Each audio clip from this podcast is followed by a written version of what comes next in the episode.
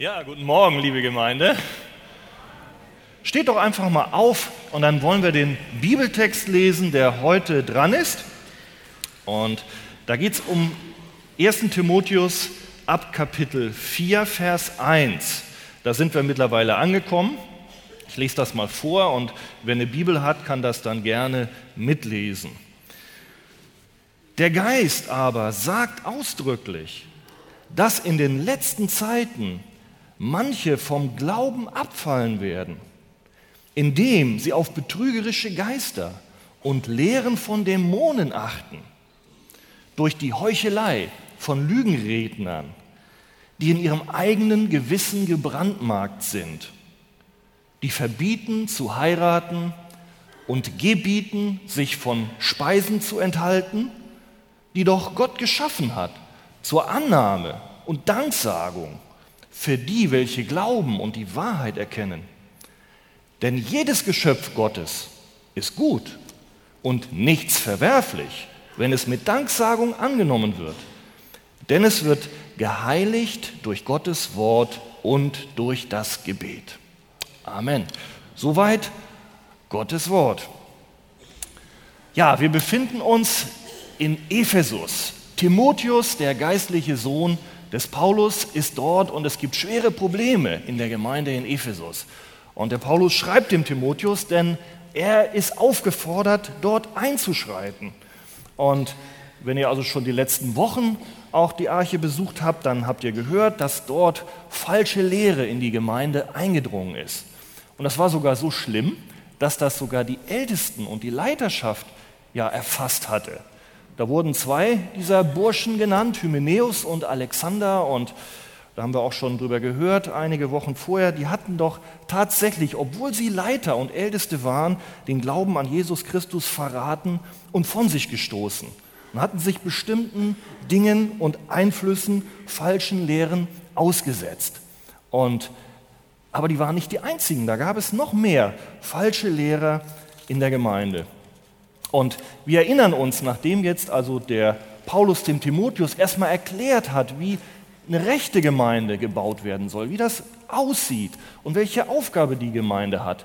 Das haben wir in den Versen vorher gelesen, beispielsweise in Vers 15 in Kapitel 3, dass die Gemeinde doch das Haus Gottes ist, dass die Gemeinde doch eine Säule für die Wahrheit ist, ein Fundament. Sie soll die Hüterin sein für die rechte Lehre. Das ist ihre Aufgabe, aufzustehen, wenn falsche Lehre gepredigt wird. Und das ist eigentlich das, was die Ältesten kennzeichnen soll. Das hat er dem Timotheus gesagt. Und dann hat er auch gesagt, worauf sich diese Wahrheit und das Fundament stützt. Nicht auf irgendwelche Klugheiten und Weisheiten. Nein, er hat gesagt, die Gemeinde ist die Verwalterin und Hüterin des Geheimnisses Gottes.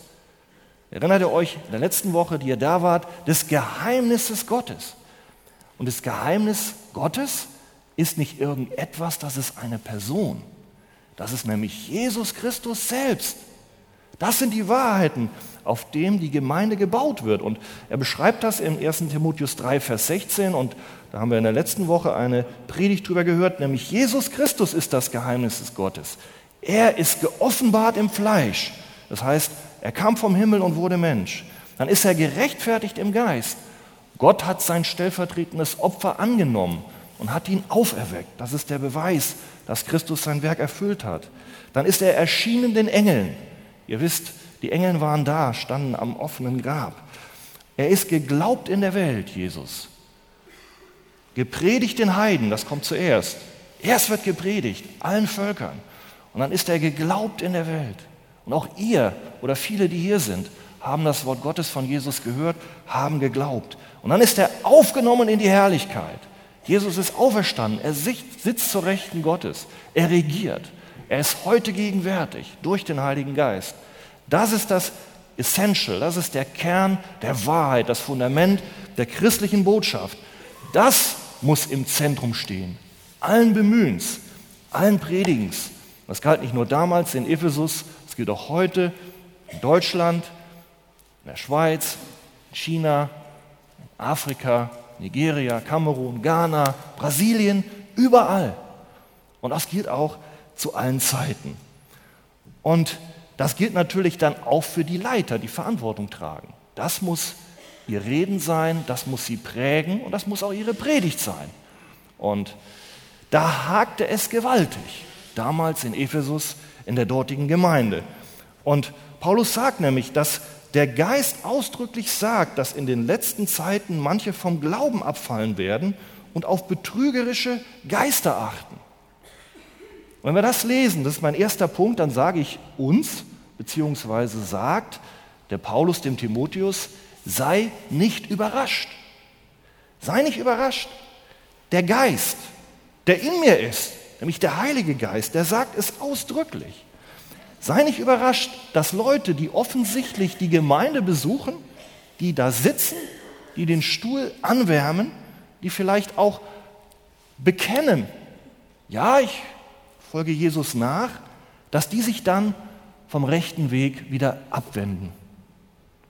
Dass sie sich verführen lassen von falschen Lehrern, von Heuchlern, wohinter letztlich, haben wir auch gelesen, verführerische Geister, sogar Satan und seine Dämonen selber stehen. Kommen wir noch ein bisschen detaillierter drauf.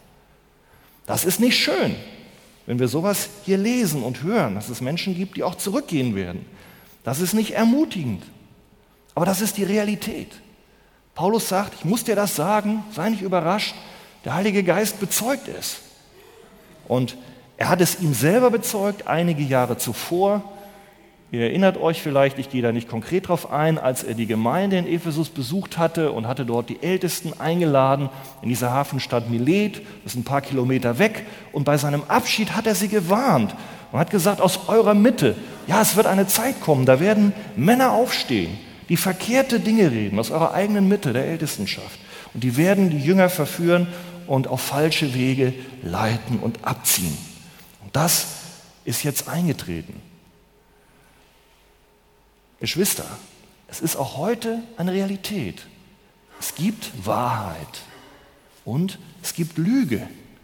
Es gibt eine rechte Lehre auf der Grundlage des Evangeliums und es gibt eine falsche Lehre. Und die Scheidung geht nicht nur sichtbar durch die sichtbare Welt, dass man sagt, das sind alles Kirchen, hier ist alles richtig oder hier in den christlichen Häusern, sondern sie geht teilweise viel diffiziler, auch mitten durch die christliche Szene hindurch. Das ist Realität. Sagt Paulus hier, da müssen wir mit rechnen. Es gibt vom Heiligen Geist inspirierte Lehre, Gottes Geist, und es gibt auch von dämonischen Geistern hineingekommene, verführerische Rede. Es gibt verantwortliche Gemeindeleiter, die sollen so sein, wie es Paulus im Kapitel 3 beschrieben hat. Wisst ihr die Kriterien dort der Ältesten und Diakone? Und auf der anderen Seite gibt es auch Heuchler, heuchlerische Lügenredner. Die stehen sich gegenüber. Da gibt es eine Auseinandersetzung, eine Scheidung. In der sichtbaren Welt, aber vielleicht auch gerade in der unsichtbaren Welt, die es gibt. Es gibt auch eine unsichtbare Welt hinter den Kulissen, die wir vielleicht gar nicht sehen. Wir müssen nüchtern sein. Paulus mahnt uns und den Timotheus, es wird Verführung geben und es wird Abfall geben. Wann wird das geschehen? Schauen wir in den Text. In den letzten Zeiten werden manche oder etliche vom Glauben abfallen. In den letzten Zeiten, ja, betrifft uns das heute oder ist das etwas, was in der fernen Zukunft einmal so sein wird? Wir haben da schon mal drüber gesprochen, als wir den Johannesbrief betrachtet haben. Was heißt das in den letzten Zeiten oder in der letzten Stunde oder in den letzten Tagen? Und wenn wir Bibelstellen uns anschauen, die davon sprechen, die erklären uns das. Da sagt Gott im Hebräerbrief, früher hat Gott geredet zu den Vätern durch die Propheten und dann und in den letzten Tagen hat Gott geredet zu uns durch den Sohn. Das ist Jesus. Gott hat geredet durch den Sohn. Wann war das? Als Jesus Mensch wurde und auf die Erde kam. Oder jetzt aber ist Jesus am Ende der Zeiten, hier haben wir diesen Begriff, am Ende der Zeiten, ein für alle Mal erschienen, um durch sein Opfer die Sünde aufzuheben. Das heißt, auch da ist genau der Zeitpunkt gemeint, wo Christus kam und für unsere Schuld ans Kreuz ging. In den letzten Zeiten, also das sind schon die letzten Zeiten. Und viele kennen auch die Bibelstelle und freuen sich darüber, was Joel verheißen hat und was dann Petrus für erfüllt erklärt in der Apostelgeschichte 2, Vers 16. Joel hat es gesagt und jetzt ist es passiert. Es wird geschehen in den letzten Tagen, spricht Gott, dass ich von meinem Geist ausgießen werde auf alles Fleisch. Der Heilige Geist, er kommt, er fällt, er erfüllt uns. Das ist geschehen zu Pfingsten, nachdem Jesus auferstanden war. Also wir sehen, das ist bereits die letzte Zeit, die letzten Tage. Und so bezeugt uns das Neue Testament, und so müssen wir es auch verstehen, dass die letzte Zeit auch jetzt schon ist. Sie hat begonnen mit dem ersten Kommen Jesu. Und sie zieht sich jetzt durch die Zeit, wo auch das Reich Gottes verkündigt wird auf dieser Erde. Bis zur Wiederkunft Jesu. Da wird die letzte Stunde sein. Was ist denn nun das Kennzeichen dieser letzten Zeit? Verschiedene Dinge. Das Reich Gottes wird ausgebreitet werden und verkündigt werden in aller Welt. Das ist eine positive Seite der letzten Zeit. Aber dann gibt es noch weitere Beschreibungen der Bibel. Verweltlichung, religiöse Dekadenz, Verrohung der Gesellschaft, Gewalt. Da spricht der, der äh, Paulus auch drüber im zweiten Timotheusbrief. Das lesen wir dann später, wenn wir dahin kommen. Aber auch Verfolgung der Gemeinde Jesu. Das ist auch ein Kennzeichen der letzten Zeit. Und ihr wisst das, wenn ihr so ein bisschen in die Medien schaut oder vielleicht auch in die christliche Szene, wie brutal es heute ist in Pakistan, im Iran, in China, in Laos, in Nordkorea, wo Christen um ihres Glaubens willen verfolgt und umgebracht werden, nur weil sie von der Liebe Jesu zeugen. Aber, und das ist hier auch in diesem Text ein ganz wesentliches Kennzeichen der letzten Zeiten, ist ein verführerischer Geist, eine Auseinandersetzung mit fremden, falschen Lehren, mit Geistern der Verführung, hinter denen letztlich der Teufel steht. Auch der Apostel Johannes hat das schon gesagt und äh, das ist mir dann auch zugefallen. Ich denke immer, wenn ich predige, dann kommt es immer an die, an die fremden Lehren, an die Verführungen, an die Geister, an die Dämonen, ich weiß auch nicht. Also die Bibel redet viel davon und ich will mich auch nicht scheuen, das zu erwähnen weil das auch Realität ist. Ihr habt gehört, heißt es, dass der Antichrist kommt und es sind schon viele Antichristen gekommen. Daran erkennen wir, dass es die letzte Stunde ist. Das liegt auf einer Ebene. Antichristen, das sind solche, die sich von der Macht und Kraft und dem Reden des Teufels verführen lassen und das hineinbringen in die Welt, in die Gemeinde und in die Gedanken auch von Menschen. Und auch Jesus sagt, es werden viele kommen in meinem Namen, sie werden viele verführen. Und es werden Christusse, falsche Christusse, falsche Propheten aufstehen und werden auch Zeichen und Wunder tun, um, wenn möglich, sogar die Auserwählten zu verführen. Siehe, ich habe es euch vorhergesagt. Matthäus 24, Vers 25. Siehe, sagt Jesus, ich sage es euch vorher. Und Paulus macht dasselbe. Der Geist sagt, in späteren Zeiten werden manche vom Glauben abfallen, indem sie auf betrügerische Geister und Lehren von Dämonen achten. Ja, das ist natürlich eine Herausforderung, in der auch wir heute gestellt sind, auch als Christen, als Gemeinde Jesu. Aber ich möchte jetzt eine Sache betonen, die ist auch wichtig.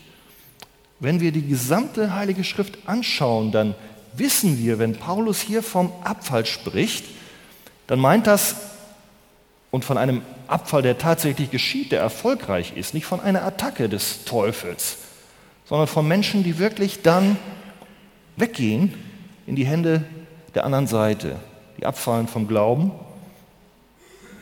Dann meint es solche Menschen, die vielleicht äußerlich dazugehören, aber nicht solche, die wirklich von Gottes Geist neues Leben erfahren haben, die den Geist der Kindschaft von Christus bekommen haben, die mit Christus ein für allemal vereint sind durch den Glauben an das Werk Jesu. Das ist das Entscheidende. Habe ich einen Glauben, der nicht nur intellektuell ist, ich finde überzeugend, die christliche Botschaft ist die Botschaft des Friedens, wir sollen auch unsere Feinde lieben, Jesus war ein Diener der Menschen, er war sozial eingestellt, das finde ich intellektuell gut, dem folge ich nach. Vielleicht für die nächsten zwei Jahre, vielleicht bis eben vielleicht auch mich was anderes mehr überzeugt. Nein, nein, das ist nicht, was wirklich ein echter rettender Glaube ist, sondern das ist etwas, was von Gott selber kommt. Dass du weißt, du bist verloren und nur alleine durch Jesus bist du gerettet. Und dieser Glaube ist dann nicht nur dein Glaube, sondern er hat den Ursprung in Gott. Das ist eigentlich ein göttlicher Glaube, der dir eingepflanzt wird, der einfach da ist. Du hast ein neues Herz bekommen, so beschreibt das auch ja, die Bibel, das ist die Verheißung im Alten Testament. Dein Herz wird beschnitten, es wird Fleisch, es wird neu, es wird Leben, der Charakter Gottes kommt in dich. Und das ist etwas, was ein göttlicher Same ist, ein Glauben, den Gott schenkt, den er anfängt und den er auch vollendet. So deswegen sage ich uns, wir brauchen keine Angst haben, wenn wir dieses Erlebnis gemacht haben, die totale Kapitulation und wenn wir wissen, den Glauben, den ich habe, den hat mir Gott geschenkt und er wird ihn auch erhalten. Und das sagt Jesus auch in dieser Matthäus 24 Stelle, dass der Teufel zwar versucht, alle zu verführen, aber die Auserwählten wird er nicht verführen. Da gibt es eine Sicherheit. Aber für die Menschen, die den Glauben nur äußerlich bekennen, aber letztlich nicht in Übereinstimmung stehen mit den Offenbarungen der Heiligen Schrift, für die ist es gefährlich, wenn andere Menschen andere Dinge predigen.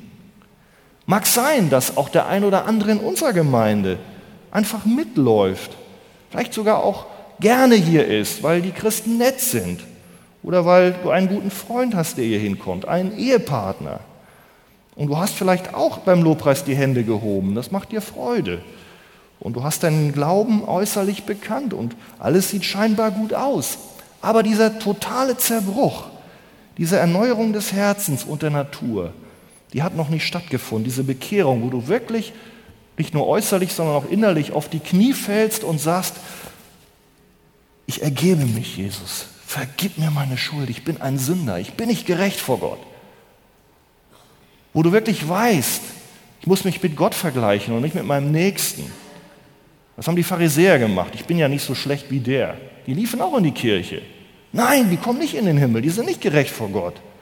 Wenn du Jesus anschaust, erst wegen der kleinsten Sünde musste er ans Kreuz gehen. Du hast keine Chance, bekehre dich. Werf dich auf Jesus. Das ist die Einladung. Und wenn Menschen zurückgehen, wenn die Erneuerung des Lebens noch nicht stattgefunden hat, dann gibt es etwas, woran Paulus das festmacht. Das ist, dass die Menschen wirklich noch nicht wiedergeboren waren, wenn sie dann wirklich zurückgehen. Auch bei einer Konfrontation mit verführerischen Lehren. 1. Johannes berichtet uns das. Er sagt, habe ich schon gesagt, ihr habt gehört, es ist die letzte Stunde, es sind viele Antichristen gekommen und dann sind Menschen da gewesen, sagt er in Vers 19, 1. Johannes 2, Vers 19, die sind von uns ausgegangen, aber sie waren nicht von uns. Denn wenn sie von uns gewesen wären, so wären sie bei uns geblieben. Doch es sollte offenbar werden, dass sie nicht alle von uns sind, denn sie sind eben weggegangen, als diese Antichristen und diese Verführer kamen. Doch bei euch, sagt er, bin ich eines Besseren überzeugt. Ihr habt die Salbung von dem, der heilig ist. Das heißt, ihr habt den Heiligen Geist im Herzen. Das ist der große Unterschied. Das heißt, wenn wir jetzt zugehört haben, und ich muss das auch uns als Ermutigung sagen, wenn du wirklich Christ bist und du siehst diese dämonische Verführung, die da ist. Johannes sagt nicht, diese Menschen, die da waren, die vielleicht auch eine Zeit in der Gemeinde waren, mit denen du Gemeinschaft hattest, im Café oder hier in der Gemeinde, die waren echt und gehörten zu uns, aber weil sie dann ihr Bekenntnis des Glaubens an Jesus verließen und verweigerten, dann hörten sie auf, zu uns zu gehören. So sagt er das nicht, sondern er sagt, nein, sie gehörten nie zu uns, sie waren eben nicht echt und nicht von neuem geboren. Ich meine jetzt nicht das Verlassen jetzt vielleicht einer lokalen Gemeinde, sondern überhaupt des Leibes Christi. Sie gehörten nie zu uns, Sie haben sich eben von der Lehre des Christus abgewandt und das zeigt eben, dass sie nie zu uns gehört haben.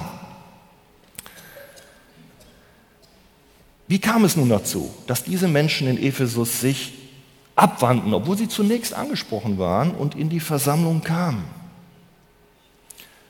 Das zeigt uns auch hier der Text in Vers 1. Sie hörten auf die Heuchelei von Lügenrednern. Sie wendeten sich zu Menschen, die eine vom Evangelium fremde Lehre verkündigten. Sie haben also falschen Lehrern zugehört. Und die klangen noch nicht einmal schlecht damals in Ephesus. Nein, sie klangen eigentlich geistlich. Und das ist auch ein Kennzeichen von falscher Lehre oft. Sie klingt manchmal besonders geistlich. Sie ist mit besonderen Reinigungs- und ja, Heiligungsvorschriften verbunden, Frömmigkeitsritualen, die man tun soll, damit man Gott gefällt, damit man Annahme bei Gott hat. Also ich beschreibe es mal Glaube plus irgendeine Sache. Evangelium plus eine andere Sache. Und wie schnell, wenn man das tut, ja, Christus aber, ist dann das Evangelium und die gute Nachricht der Erlösung nicht mehr im Zentrum, ist der Glaube der Rettung alleine durch die Gemeinschaft mit Jesus ausgehöhlt, an den Rand gedrängt und dann auch verlassen. Beim letzten Mal habe ich auch schon erwähnt, da ging es um ein ähnliches Thema. Es gibt auch Bewegungen in unserer heutigen Zeit, Wort- und Geistbewegung, Helmut Bauer oder auch Ivo Sasek. Äh, wir müssen das benennen, weil es gibt eben genau diese Dinge, die auch heute passieren. Falsche Lehre sieht oft gut und geistlich aus. Warum ist das so? Weil dahinter der Vater und Meister der Lüge und der Täuschung steht nämlich Satan selbst und seine Dämonen. Paulus warnt uns. Er sagt, da gibt es falsche Apostel, betrügerische Arbeiter, die verstellen sich als Apostel Christi. 2. Korinther 11, Vers 13. Die verstellen sich als Apostel Christi und das ist auch kein Wunder, denn er selbst, Satan, verstellt sich auch als ein Engel des Lichts. Und darum ist es auch nichts Großes, wenn sich seine Diener verstellen, als wären sie Diener der Gerechtigkeit.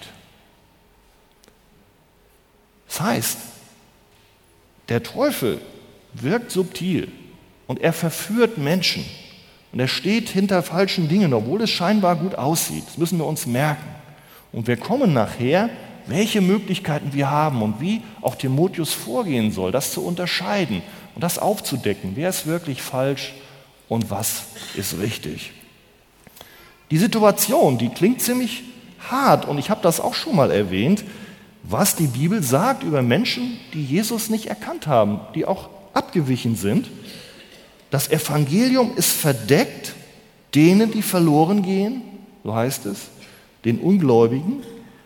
Und jetzt denen der Gott dieser Welt, das meint den Satan, den Sinn verblendet hat den Sinn verblendet hat, dass sie nicht sehen das Evangelium von der Herrlichkeit Christi. Das heißt, der Teufel wirkt auch blindmachend, er wirkt verblendend. Auch das ist eine Realität, die wir wissen müssen. Und der Teufel benutzt auch Menschen, um seine Machenschaften auszuführen, menschliche Werkzeuge. Und das ist hier in Ephesus der Fall gewesen. Und nun wird uns auch der Charakter dieser Leiter beschrieben, denn die sind ganz anders als es beispielsweise diejenigen sind, die Paulus vorher beschreibt, die Ältesten und Diakone in der Gemeinde, wie sie sein sollen. Erinnert euch, die sollen sein rechtschaffen, die sollen ehrlich sein, die sollen sein nicht auf ihren eigenen Vorteil bedacht, sie sollen lehrfähig sein, das Evangelium verstanden haben, nicht streitsüchtig, nicht geldgierig. Und wie werden diese falschen Lehrer nun beschrieben? Sie sind Heuchler. Sie sind Lügner. Ja, sie sind im wahrsten Sinne des Wortes Scheinheilige. Scheinheilige. Sie scheinen heilig zu sein. Ja, vom Äußeren her sind sie gesalbt. Sie, sie haben fast wie jemand Kreide gefressen hat, ja, aber innen sind sie falsch. Sie sind wie reißende Wölfe. Ihr Charakter ist verdorben. Wir kommen noch dahin, wie es dazu kommt, dass ihr Charakter so verdorben ist. Ihre Rede ist voll Täuschung und sie stellen sich dann auch den bösen und verführerischen Geistern zur Verfügung. Bewusst. Sie verbreiten Lügen, haben keine Skrupel, auch Menschen hineinzuziehen und zu verführen in ihr Netz der Unwahrheit. Und wenn wir einmal in den Text schauen, dann steht von diesen Leuten, die Betrug lehren, die in ihrem eigenen Gewissen gebrandmarkt sind. Das ist die Beschreibung der Leute, gebrandmarkt. Und da benutzt also Paulus ein Wort im Griechischen, das heißt eigentlich gebrannt mit einem glühend heißen Eisen.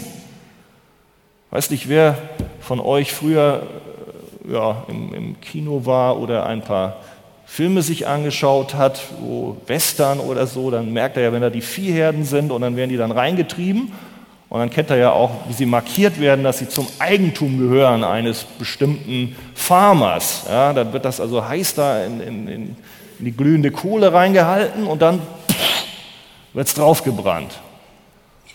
Stell dir mal vor, was passiert, wenn du so ein Eisen dir ans Gehirn brennst.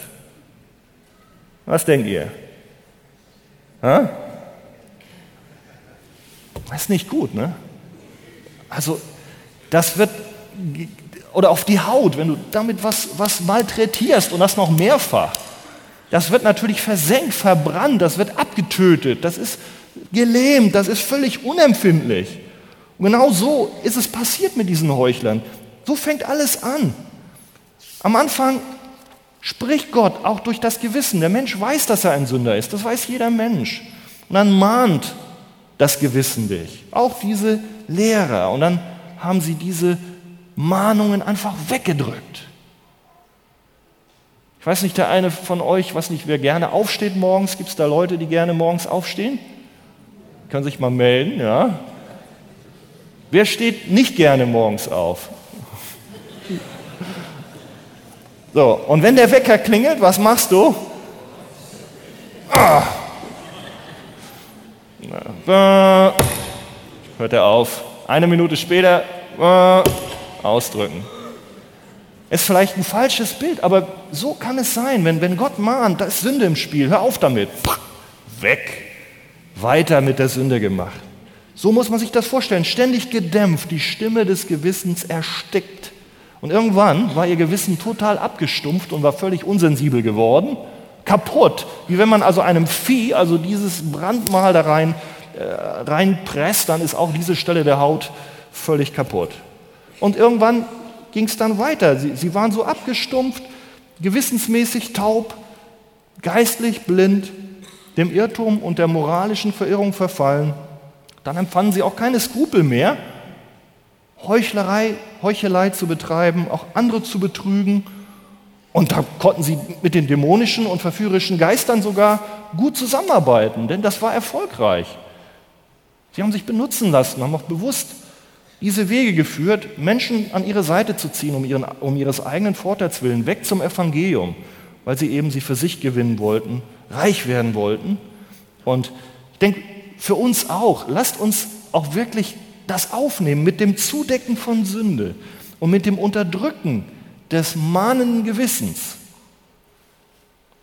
Am Maßstab der Heiligen Schrift. Da fängt alles an. Und dann ist man auf der falschen Spur. Und deswegen wollen auch wir, ich möchte uns da auch einladen, uns mahnen lassen mit Paulus. Der sagte nämlich auch von sich selber im Apostelgeschichte 24, darum übe auch ich mich alle Zeit, ein reines Gewissen zu haben und ein unverletztes Gewissen gegenüber Gott und allen Menschen. Also das ist eine ganz persönliche Anwendung, die wir heute für uns ziehen können. Wenn du merkst, Gott sagt was und spricht zu dir, schieb das nicht weg, folge. Amen.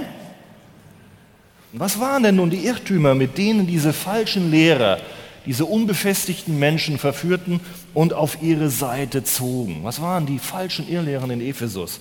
Und wir haben auch schon im Kapitel 1 ein bisschen darüber gehört. Da ging es um Mythen, um Geschlechtsregister, also um Dinge, eigentlich kann man sagen, aus diesem jüdischen Umfeld, aus diesen alttestamentlichen Gesetzen, die die Pharisäer und andere Gruppierungen da zusätzlich reingebracht haben. Und die kamen teilweise auch aus der Philosophie, hatten mit dem Evangelium eigentlich gar nichts zu tun. Und genau diese Probleme, da kommen jetzt noch zwei andere Dinge hinein, haben wir jetzt hier auch. Da heißt es, da gibt es eben Menschen, die verbieten zu heiraten und gebieten bestimmte Speisen nicht zu essen. Das ist gar nicht so ungewöhnlich, wenn wir uns heute mal umschauen in verschiedenen Religionen oder auch in Kirchen, gerade was so Leiterschaft angeht, gebieten nicht zu heiraten. Und andere sagen, bestimmte Dinge sollst du nicht essen. Als Gesetz, als Regel, als Vorschrift. Also nicht nur ungefähr ein aktuelles Thema damals, sondern auch heute. Und es klingt vielleicht für manche überraschend und, und für mich auf den ersten Blick auch, kann dann ein Ruf zur Enthaltsamkeit verführerisch sein? Ja, sogar als Lehre von Dämonen und satanischer Angriff auf das wahre Evangelium bezeichnet werden? Ist doch erstmal überraschend. Ruf zur Enthaltsamkeit als satanischer Angriff bezeichnet werden. Also mir geht es so, wenn ich das Thema Verführung höre, dann geht es natürlich eher mehr um Aggression gegen die Gemeinde oder auch um eine totale Verweltlichung in Ausschweifungen, in hemmungsloser Genusssucht, aber doch nicht um so eine Art Selbstdisziplinierung in bestimmten Dingen. Aber hören wir mal, der Hintergrund für eine solche Forderung, Dinge nicht zu essen und auch nicht die Ehe einzugehen, war folgender damals. Diese Lehrer sagten, willst du geistlich sein? Möchtest du Gott begegnen? Möchtest du Gemeinschaft haben? Richtig diesen Gott erkennen, wie er wirklich ist? Willst du ihm gefallen? Willst du Annahme bei ihm haben? Anerkennung erlangen? Möchtest du ihm ähnlicher werden wie Gott? Möchtest du dir göttliche Kräfte verschaffen? Dann heirate nicht, denn das ist schädlich. Dann esse nicht, das stört und beeinträchtigt deine Gemeinschaft und Annahme bei Gott. Merken wir, hier geht es um den Kern, um den Kern, um die Essentials des Evangeliums. Hier werden zentrale Bereiche unserer Grundlage und Annahme und Gemeinschaft mit Gott verzerrt.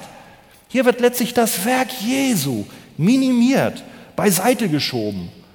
Glaube und Annahme bei Gott nicht durch unsere Werke, sondern alleine durch Jesu Werk, was er getan hat. Er kam auf diese Erde und war gehorsam und erfüllte alle Gebote Gottes. Wo wir versagen, und er trug die Schuld und Strafe für die Sünde von Menschen, die an ihn glauben. Weil das ist Gottes Urteil über uns. Der Lohn der Sünde ist der Tod. Und nur das alleine verschafft uns Annahme bei diesem heiligen, gerechten Gott. Keine Chance durch eigene Anstrengungen und Werke uns vor Gott die Gemeinschaft zu verdienen.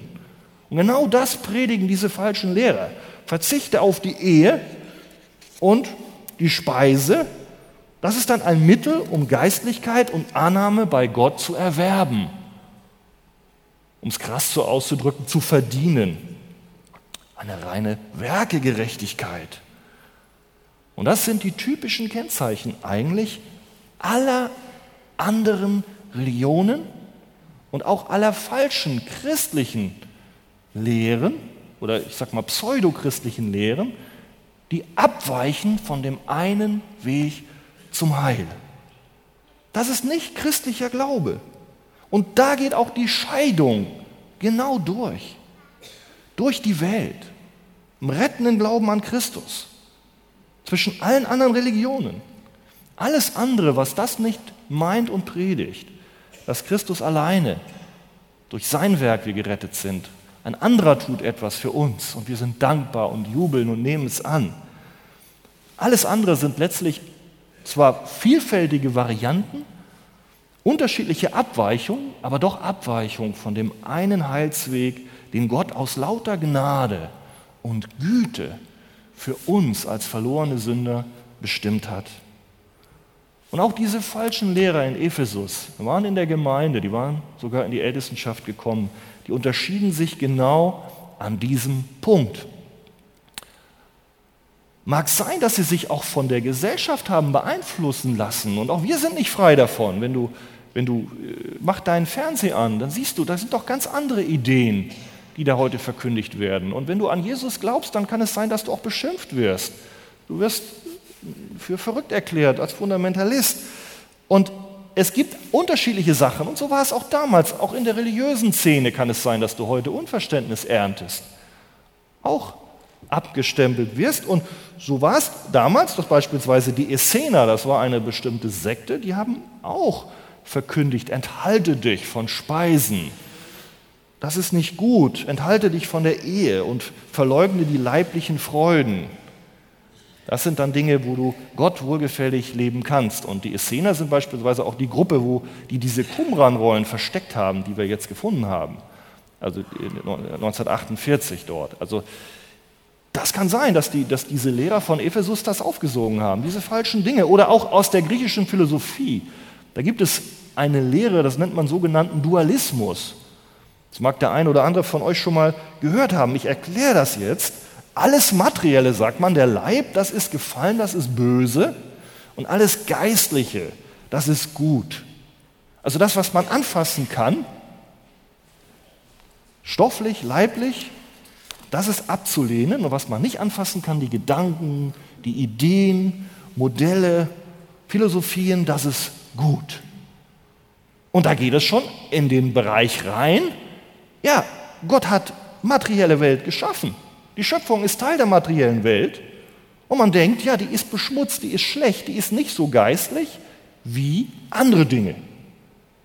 Das ist griechische Philosophie, aber das hat mit dem Evangelium nichts zu tun. Genau das kommt da rein. Und man behauptete, wenn man nun fleischlichen Bedürfnissen, die mit dem Leib zu tun haben, Sex, heiraten, Essen ein Ende bereitet, dann können wir also dieser materiellen Realität der Schöpfung ein Stück weit entfliehen in diese geistlichen Dinge. Also klingt alles sehr philosophisch, aber ich sagte schon, wenn wir ehrlich sind, wissen wir, dass dieses philosophische, nicht biblische Gedankengut auch heute noch den einen oder anderen oder vielleicht sogar die eine oder andere Kirche beeinflusst und prägt. Wie soll nun Timotheus vorgehen? Wie soll er diese Verführungen die dämonischen Verführungen aufdecken, wie soll er sie bekämpfen? Was denkt ihr? Woran erkennst du, ob etwas falsch ist? Am Worte Gottes. Das ist die einzige Grundlage, die Heilige Schrift, Altes Testament und Neues Testament und nicht die menschliche Weisheit oder auch die gesellschaftlichen Trends. Die müssen wir als Maßstab nehmen, wann man etwas anerkennen darf, Gott dafür loben und wann man etwas als Verführung ablehnen muss. Und die Heilige Schrift, genau die ist es auch, mit der man Verführungen des Teufels entgegentreten muss. Kennt ihr da Beispiele? Seid ihr alle erfroren? ja? Wir können auch äh, den Herrn loben. Also ich mache. Äh, nein, Jesus selber hat auch genau das gemacht in Matthäus 4. Als er vom Teufel versucht wurde in der Wüste, ist er ihm mit dem Worte Gottes entgegengetreten. Und genau das sagt auch Paulus. Er tritt diesen Lügnern entgegen mit dem Wort Gottes, und zwar mit 1. Mose, mit der Schöpfung. Er sagt, Gott schuf den, Mann, den Menschen als Mann und Frau. Und hört mal, wie sein Urteil war. Das war gut. Die Ehe ist gut. Sie ist nicht ungeistlich oder gar sündig. Und das Verständnis zieht sich durch die gesamte Bibel. Auch Jesus sagt das. Und für die Schöpfung gilt genau das Gleiche. An jedem Tag, als Gott die Welt schuf, wie lautete da sein Urteil? Und Gott sah, dass es gut war. Und am Schluss sagt er, als er fertig war, als die Menschen auch da waren, sagt er, und siehe, es war sehr gut. Wie können dann Menschen und falsche Lehrer behaupten, die Schöpfung Gottes und einschließlich der von Gott gesetzten Ehe und der Nahrung sind minderwertig, sind abzulehnen, sind schlecht. Darum sagt auch Paulus hier, nein, denn jedes Geschöpf Gottes ist gut und nichts ist verwerflich. Das ist die Botschaft der Bibel.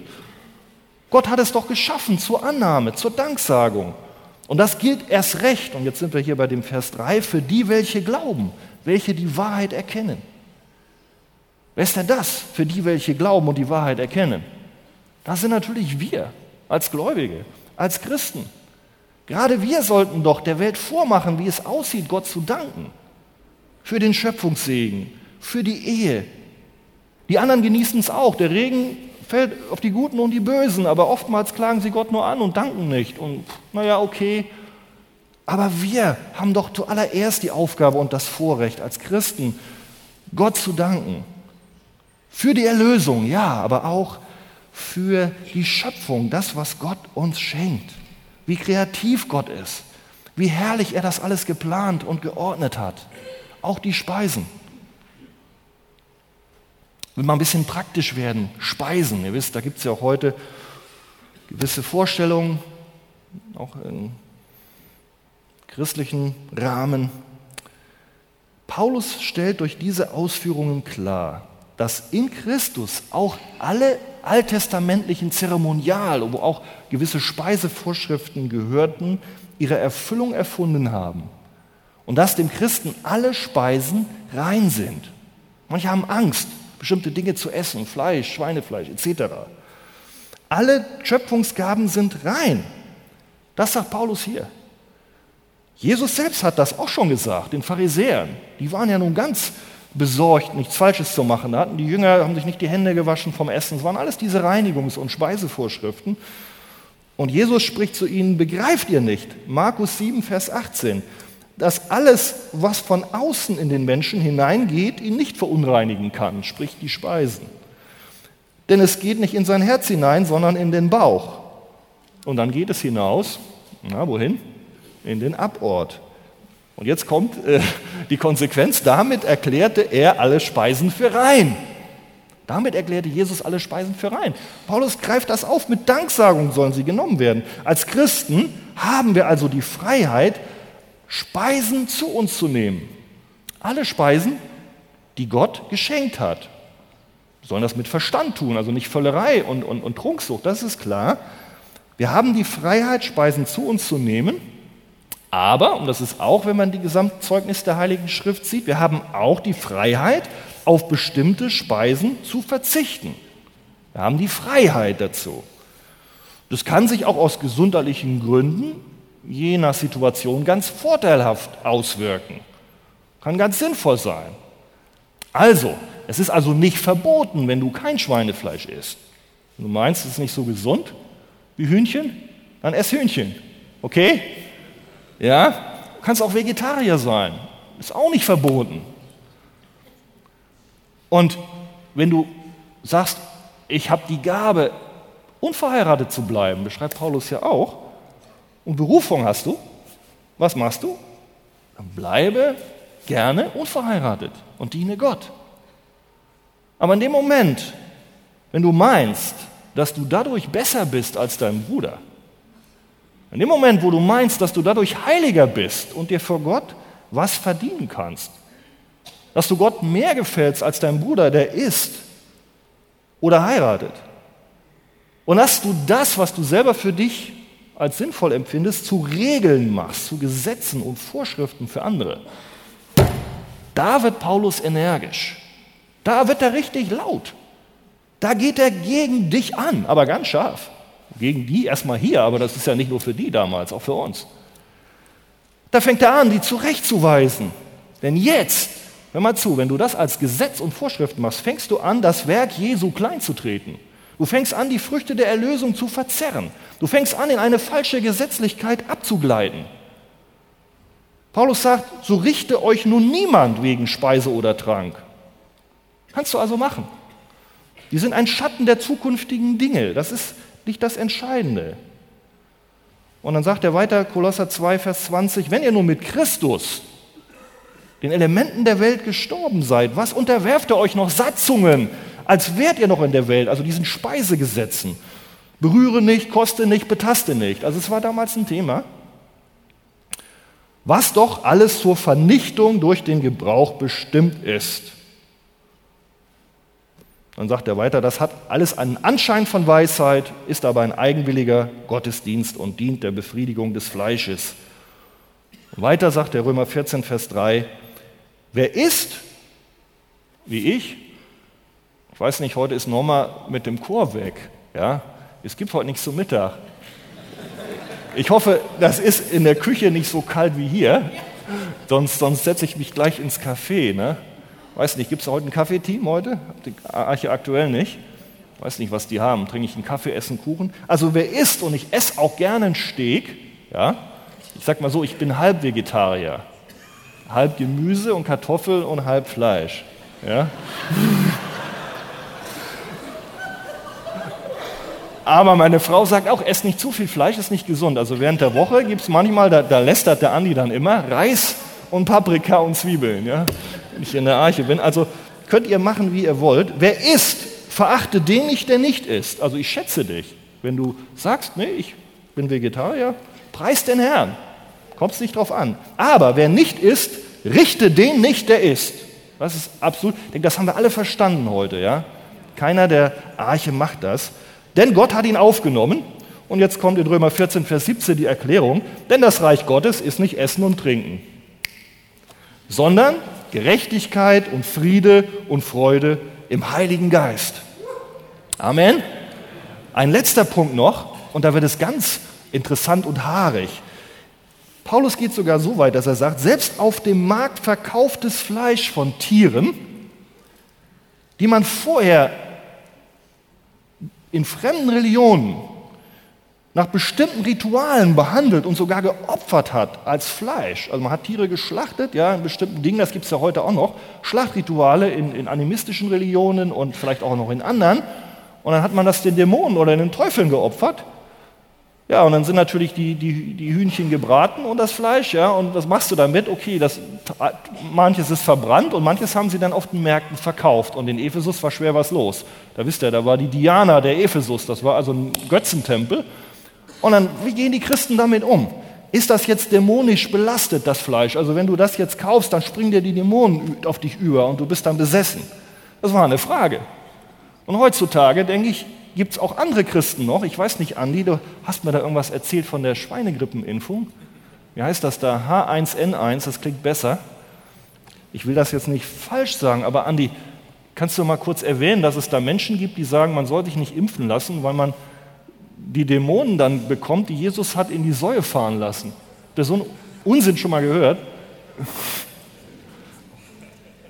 Also, ich weiß nicht, ob ich mich impfen lasse, aber ich habe keine Angst, also dass irgendwelche Dämonen da auf mich überspringen. Ja? Also ihr könnt das ganz normal entscheiden, macht das Sinn.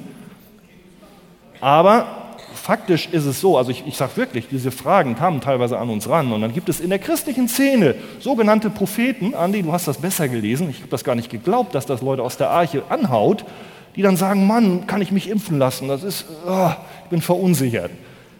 Also wenn ich diesen Text von Paulus sehe, sagt er, kein Problem. Mach das. Du kannst sogar Fleisch essen, was vorher geopfert worden ist. Im okkultistischen Riten. Das ist unglaublich. Das macht nichts. Alles, was auf dem Fleischmarkt verkauft wird, esst, ohne es um des Gewissens willen zu untersuchen, steht sogar. 1. Korinther 10, Vers 25. Jetzt kommt die Begründung. Denn die Erde gehört dem Herrn. Amen. Denn die Erde gehört dem Herrn. Und alles, was sie erfüllt. Das heißt, auch dieses Fleisch ist, ist Teil von Gottes Schöpfung. Das gehört nicht dem Teufel. Amen. Und natürlich darfst du dafür beten, das ist logisch, wie für alles andere auch. Da kommt, kommt auch noch die Stelle. Aber du darfst das essen. Es gibt nur eine Grenze. Wenn du eingeladen bist und derjenige erklärt dir, du pass mal auf, was wir hier machen, ist jetzt ein Ritus, wo wir, mit, wo wir diesen Gott da ehren, diesen Götzen da. Dann hör auf, sagt Paulus, dann sollst du das nicht essen aber nicht, weil du Angst hast, dass dann plötzlich, also wie gesagt, du Schaden nimmst, sondern um des anderen willen, damit du ihm nicht verdeutlichst, ich nehme an deinem Ritual teil. Weil wir gehören Gott, ist das richtig? Wir gehören Jesus. Und da machen wir keine Kompromisse. Genau das, lest das mal durch oder guck, guck mal rein äh, in, in, äh, in den Hauskreisen. Wir dürfen alles essen, wir dürfen uns impfen lassen, wir dürfen auch zum muslimischen Schlachter gehen. Ja, macht keine Rolle, auch wenn der das ein bisschen anders schlachtet, auch die Juden machen es ja, als wir das kennen, schächten. Ja, kein Problem. Ich meine, ich, ich sage nicht, dass das gut ist, das Tier mag, mag leiden, aber hat, hat keine Probleme für uns. Können wir essen. Ich finde das sogar, ihr solltet sogar mutiger sein, auf die Muslime zugehen. Ihr solltet ihnen die Liebe Jesu verdeutlichen, weil Jesus ist doch gekommen für die ganze Welt. Wir haben manchmal so eine Angst, wo wir Menschen, die New Age-Bewegung verstrickt sind oder die irgendwelche Okkultismus machen und die anderen Religionen angehören, dann denken wir mal, oh. Soll ich euch was sagen? Jesus ist Liebe, Jesus ist Licht, Licht vertreibt die Finsternis. Das ist kein Spiel. Ich meine, ich selber merke das auch. Ich meine, ich, ich weiche ein bisschen ab, aber merke das schon, wenn du jetzt Christ bist oder wenn du auch Diener Jesu bist und auch seitdem ich jetzt seit einem Jahr eine etwas höhere Verantwortung habe, Mann, ich fühle mich manchmal echt angegriffen. Die unsichtbare Welt existiert, da, da, da kannst du es dir manchmal nicht erklären. Das ist richtig, dass du da natürlich eine gewisse Zielscheibe bist und Druck hast. Und darum betet auch für eure Pastoren in diesem Hinsicht. Aber wir müssen unterscheiden. Letztlich ist doch der Herr in uns Sieger. Er ist stark. Und er sagt nicht, versteck dich und habe Angst, sondern geh raus in die ganze Welt. Und warum gehen denn die Menschen raus, auch in, in Länder, wo sie verfolgt werden, wo, wo äh, wirklich tiefster Okkultismus ist oder wo auch andere Religionen stark vertreten sind, auch mit dämonischen Phänomenen? Einfach weil Jesus stärker ist, weil das unser Auftrag ist. Und so möchte ich auch uns einladen. Bete und danke Gott für alle Speise. Richte deinen Bruder nicht, der vielleicht sagt, nee, für mich mache ich nicht. Und danke Gott auch für die Speise. Ich denke, wir haben schon so lange ausgehalten. Den letzten Punkt, den machen wir in den Hauskreisen. Lasst uns Gott loben und preisen für die Erlösung und für die Schöpfung. Amen.